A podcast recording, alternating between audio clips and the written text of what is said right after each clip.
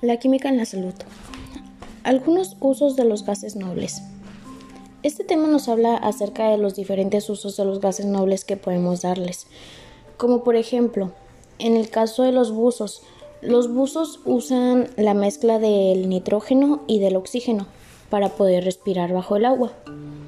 Y que otro ejemplo del uso que le damos a los gases nobles podría ser cuando utilizamos el helio, ya que este nos ayuda a llenar digeribles y globos pero que antes cuando llenaban los digeribles no se usaba el helio, se utilizaba el hidrógeno, que es un gas muy ligero y pues que este al momento de entrar en calor o alguna chispa de fuego explotaba.